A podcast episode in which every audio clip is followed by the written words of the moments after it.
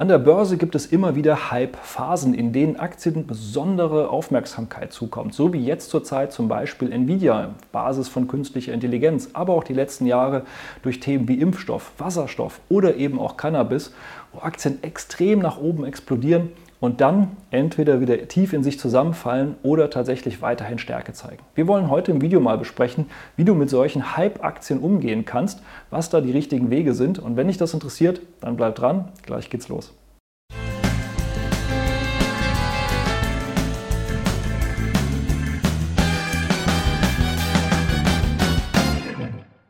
Hallo und herzlich willkommen auf meinem Kanal. Mein Name ist Maximilian Gamperling und wir sprechen heute über Hype-Aktien, also Unternehmen und deren Aktien, die extreme Aufmerksamkeit bekommen und dadurch die Aktienkurse durch die Decke gehen und man sich durchaus die Frage stellen muss, bleibe ich da jetzt investiert oder sollte ich lieber Gewinne mitnehmen? Und wir gucken uns heute mal an, was denn da häufige Entwicklungen sind und wie du damit umgehen kannst und sprechen dabei auch über Aktien wie Nvidia oder auch Tesla, Plug Power und andere Unternehmen. Dementsprechend äh, schau dir das hier gerne an, wenn du eben auch solche Unternehmen im Depot hast, aber schau es dir eben auch an, weil es kann durchaus sein, dass du Aktien im Depot hast, die vielleicht erst künftig einen Hype durchlaufen und du dir dann die Frage stellen musst, bleibst du da jetzt investiert, nimmst du Gewinne mit oder wie gehst du denn damit um, wenn sich der Aktienkurs von den fundamentalen Daten wirklich weit entfernt hat?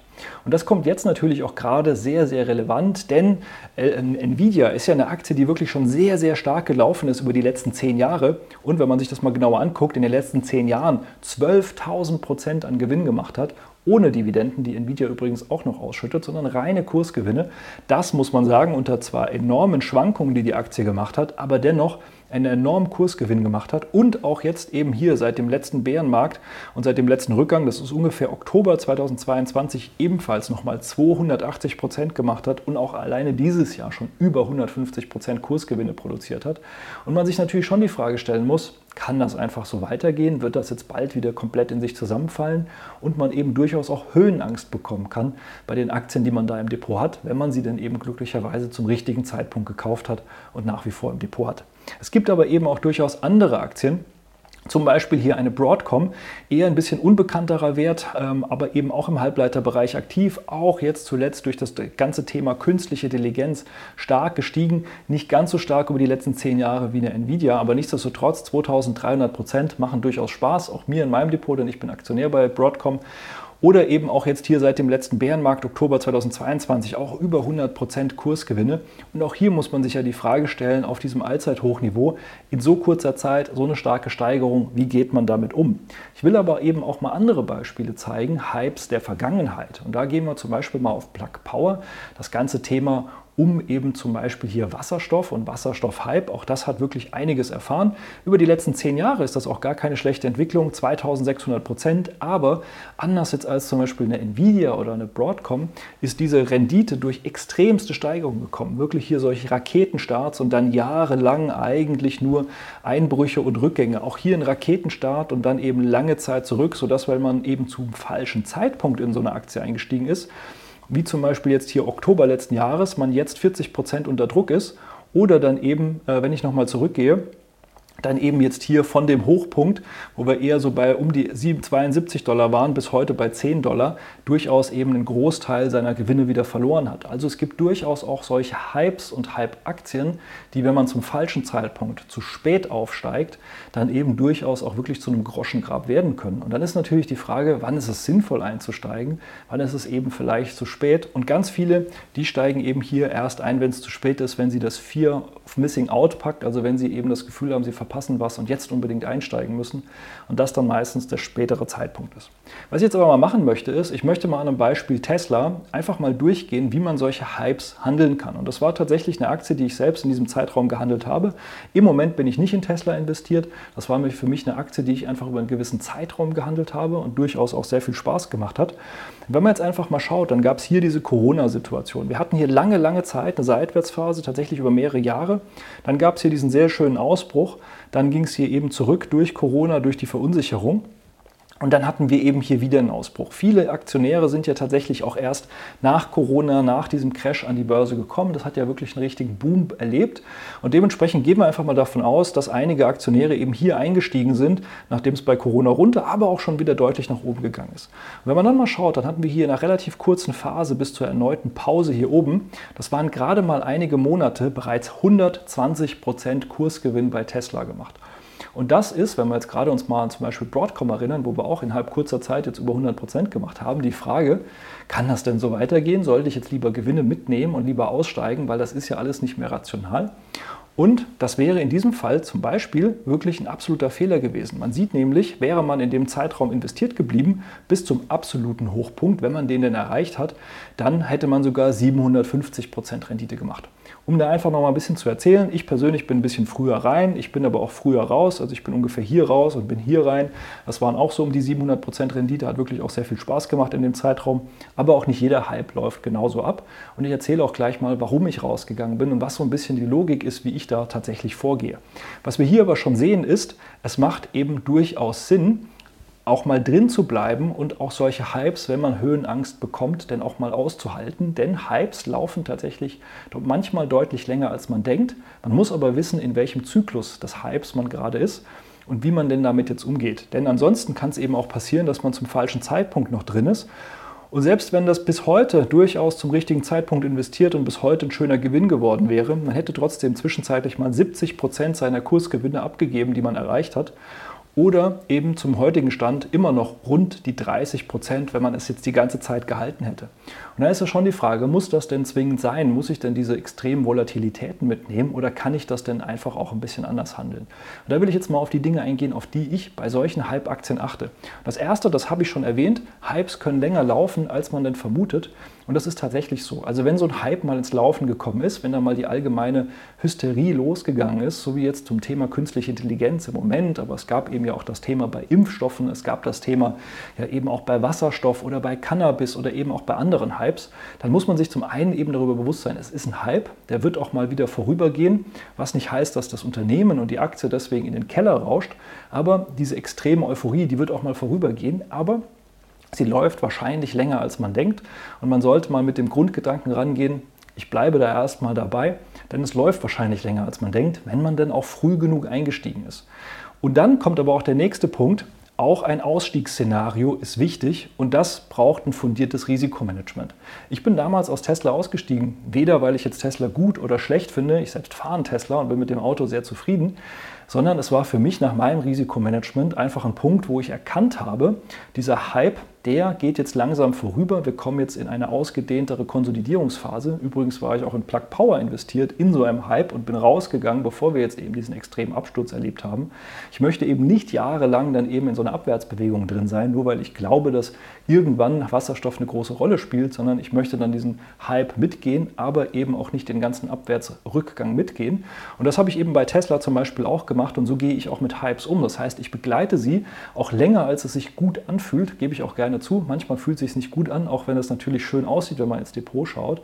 Aber es gibt einfach diese Punkte und da kommen wir dann auch auf die Charttechnik und auf das Thema Risikomanagement, wo man auch erkennen kann und besser einschätzen kann, wann ist denn da einfach ein guter und sinnvoller Zeitpunkt. Das ist aber auch etwas, das sprengt jetzt leider ein bisschen den Rahmen hier, weil das braucht durchaus längere Zeit, da diese ganzen Zusammenhänge zu erklären. Das sind dann Dinge, die ich durchaus auch eben mit meinen Teilnehmern im Coaching durchgehe, wo ich erkläre, wie man sowas erkennen und eben auch sehen kann. Das ist dann aber tatsächlich mehrere Stunden und eben auch viele Beispiele, die die wir durchgehen. Das sprengt dann eben hier leider den Rahmen. Aber es ist eben wichtig, dass man sich so etwas erarbeitet. Und das kann ja je nach Strategie auch ganz anders aussehen. Da musst du natürlich auch für dich definieren, wie gehst du damit um? Bist du da als langfristiger Investor aktiv? Bist du wirklich kurzfristig aktiv? Also was ist denn da auch deine Zeitebene? Was ist deine Strategie, mit der du da rangehst? Oder gehst du da vielleicht nur nach Bauchgefühl ran, was meistens dann doch zu vielen Verlusten führt, weil man dann eher zu spät einsteigt und dann eben auch den Ausstieg komplett verpasst?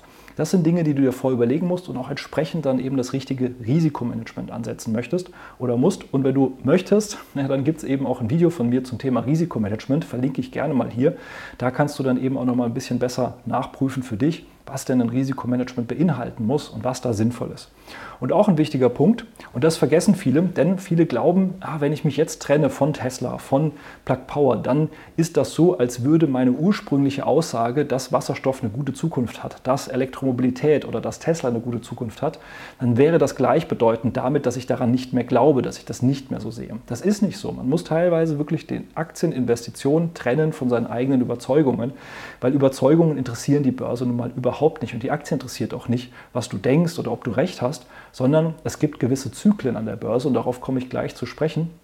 Und es spricht überhaupt nichts dagegen zu sagen, man nimmt mal so einen Hype mit, man erkennt den Hype, man erkennt auch, dass dieser Hype jetzt vorüber ist und dass man jetzt wieder zurückkommt auf ein Normalmaß und irgendwann wird das dann vielleicht übergehen zu einer normalen Steigerung, zu einem guten, soliden Unternehmen, was es dann eben schafft, diesen Hype zu einem soliden Geschäft zu entwickeln. Und dann kann man ja auch wieder einsteigen, wenn es dann zum Beispiel 30, 40, 50, 60, 70 Prozent zum Teil eben eingebrochen ist und geht dann erst in das Unternehmen rein oder geht eben wieder in das Unternehmen rein. Es spricht überhaupt nichts dagegen, auch mal an einem guten Punkt, man wird nie an dem absoluten Hochpunkt rauskommen, das kann man sich gleich abschminken, aber an einem guten Punkt auszusteigen, zu sagen, das war jetzt ein toller Ritt, das hat viel Spaß gemacht, ich glaube an das Unternehmen, aber ich glaube nicht mehr an die Bewertung des Unternehmens und das Ganze wird sich höchstwahrscheinlich dann eben auch wieder normalisieren und dann kann man durchaus auch wieder in so ein Unternehmen einsteigen und da spricht gar nichts dagegen. Das muss dann aber eben zur jeweiligen Strategie passen, ob man das macht oder ob man das entsprechend nicht macht.